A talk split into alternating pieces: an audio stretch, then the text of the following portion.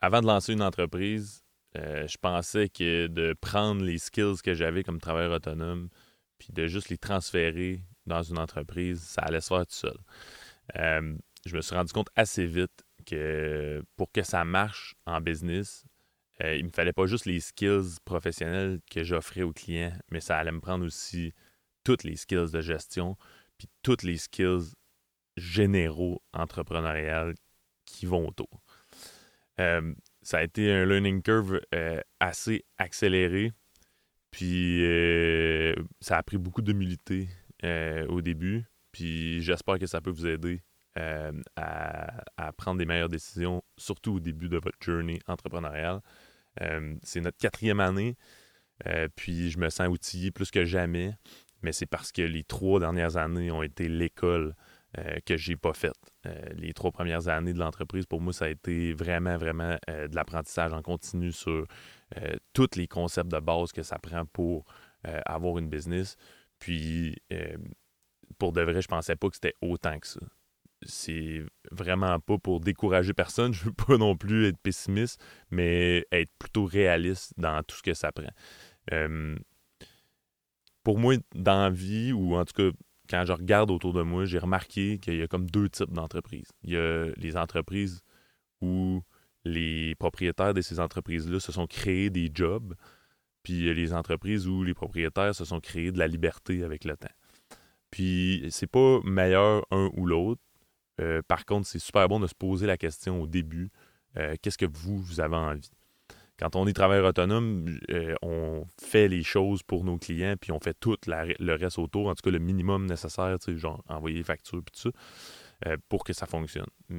Quand on commence à avoir du staff, ben c'est à nous de décider quel rôle on veut prendre dans l'entreprise. J'ai vu des super, puis je rencontre, puis je parle avec du monde qui ont des super de belles business, euh, puis qui sont propriétaires, qui ont un succès incroyable, puis qui sont dans le shop à tous les jours. Puis c'est leur réponse à eux. Puis ces gens-là semblent très heureux.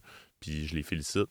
Si euh, on a une entreprise où on est euh, impliqué dans les services directs avec les clients ou dans le produit, puis que c'est ça qui nous fait triper, euh, why not?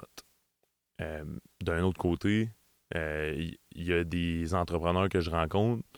la majorité qui ont des plus business sont plus dans ce mindset-là, sont plus euh, en train de se créer de la liberté. Euh, puis moi, c'est plus vers ça que j'ai envie de m'en aller. Mais c'est super le fun de comprendre quel genre de personne on veut être, quel genre d'entrepreneur on est.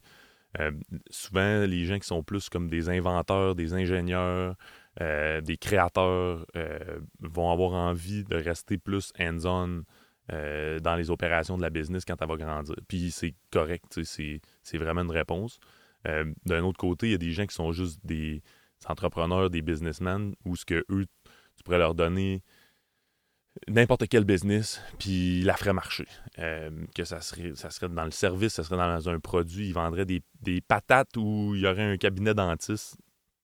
Ça, ça, changerait rien pour eux autres. Business is business. puis pour moi, ben, en rencontrant plein de types de monde, ben, je me suis rendu compte que vraiment les gens qui se créaient le plus de liberté, euh, ben, c'était ceux qui avaient appris les rouages d'une entreprise plus générale que, euh, que ceux qui étaient plus impliqués justement dans le service, dans l'opérationnel de leur business. Euh, fait, que c'est bon dans votre transition de, de, de, comprendre quel genre d'entrepreneur vous avez envie d'être.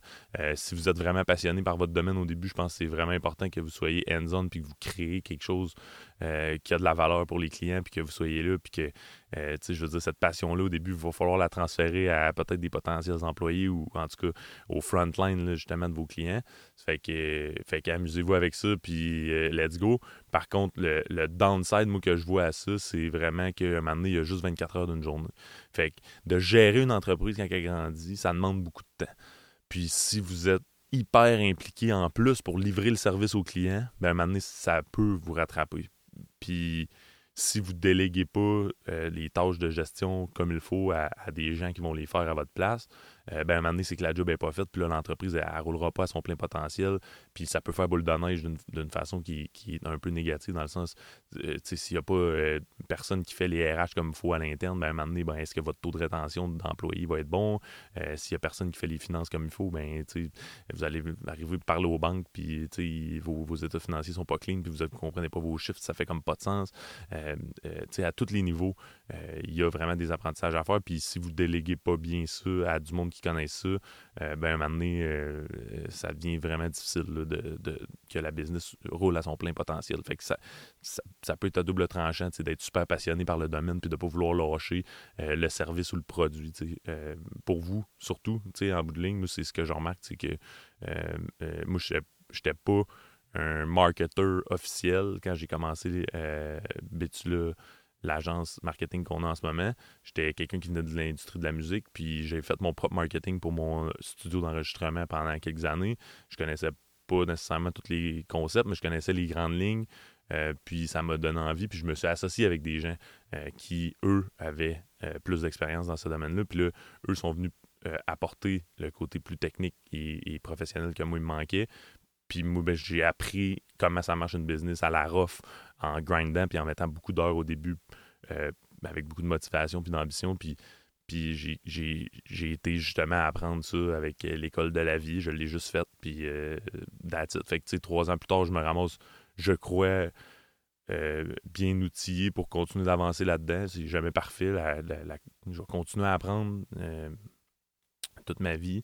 Mais je pense que j'ai compris les grandes lignes de, de, tout ce que ma business avait besoin. Puis euh, la preuve, c'est que euh, on on, grossit, euh, je ne veux pas dire à vue d'œil, mais on, notre croissance est soutenue. Puis j'ai de plus en plus de fun à le faire, puis je comprends de plus en plus pourquoi je fais les choses. Fait que pour moi, il y a beaucoup de valeur. Fait que je me dis, est-ce que j'ai fait certains trucs de bien? Probablement certains bien, certains d'autres d'autres choses moins bien, mais mais clairement que euh, cet apprentissage-là, je pense que c'est un acquis qui va me suivre dans tous mes futurs projets. Euh, fait que euh, je suis vraiment content d'avoir fait. Fait que c'est à vous de voir quel genre d'entrepreneur vous êtes puis quel genre de business vous avez envie d'avoir. Est-ce que vous êtes assez passionné par le domaine pour vouloir rester là toute votre vie? Ou si vous avez envie de créer de la liberté peut-être un jour puis de vous détacher peut-être du côté opérationnel puis d'amener de la valeur d'une autre façon en gestion puis en, développement de, cette business-là. c'est vraiment, il n'y a pas de bonne ou de mauvaise réponse. C'est vraiment plus de voir comment vous autres vous avez envie de vous positionner dans votre propre entreprise en bout de ligne, c'est votre business. Vous pouvez faire ce que vous voulez. Mais la transition vraiment de travail autonome vers avoir une entreprise, pour moi, ça a été le plus gros choc. Ça a été, aïe, je me trouve bien bon comme ingénieur de son puis comme chargé de projet en événementiel.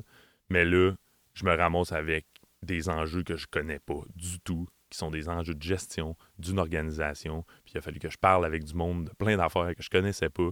Puis il a fallu que j'apprenne comment parler de ça. Euh, puis ensuite de ça, d'essayer de, l'intégrer dans mon entreprise comme je pouvais. Euh, puis de m'entourer des meilleures personnes euh, que j'étais capable de, d'intégrer justement dans, cette aventure-là. Fait que j'espère que ça peut vous aider. Have fun with it.